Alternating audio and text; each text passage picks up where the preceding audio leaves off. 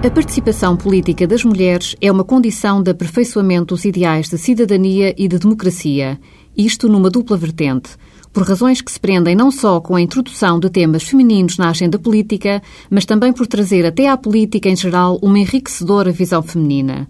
Foi apenas no limiar do século XX que conquistaram o direito de voto, primeiro na Nova Zelândia em 1893 e a seguir na Austrália em 1902. Nós por cá, após o golpe de Estado de 1926, que instituiu o denominado Estado Novo, assistimos a uma ténue abertura ao sufrágio feminino. Esse direito de voto era reconhecido às mulheres com instrução secundária, o que na altura traduzia cerca de 1% da população feminina. Profissões de relevo na organização política e social, como sejam juízes ou carreira diplomática, estavam-lhe vedadas devido simplesmente à sua condição de mulheres. Este aspecto, que apenas se alterou após 1975, ainda hoje tem repercussões na história da vida judicial portuguesa.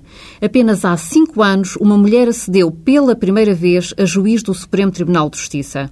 Hoje, por entre cerca de 60 juízes que exercem funções neste alto tribunal, conta-se apenas uma mulher.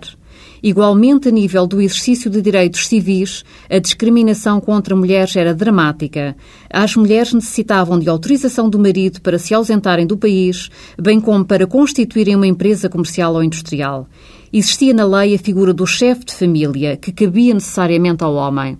Hoje, as mulheres ocupam lugares de destaque nas universidades, nas carreiras que lhes estavam vedadas, como a carreira judicial, diplomática e militar têm sucesso na vida empresarial. Contudo, bem analisado, a vida política continua a ser um bastião masculino.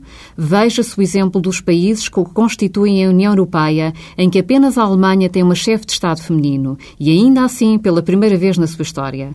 Veja-se o caso dos Estados Unidos da América, em que se olhava a possível eleição como presidente de um candidato de raça negra ou de uma mulher com igual espanto.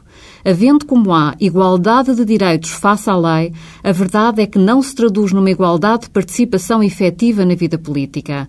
Ora, a democracia só se realizará com a participação paritária de todos os cidadãos na coisa pública, independentemente do género.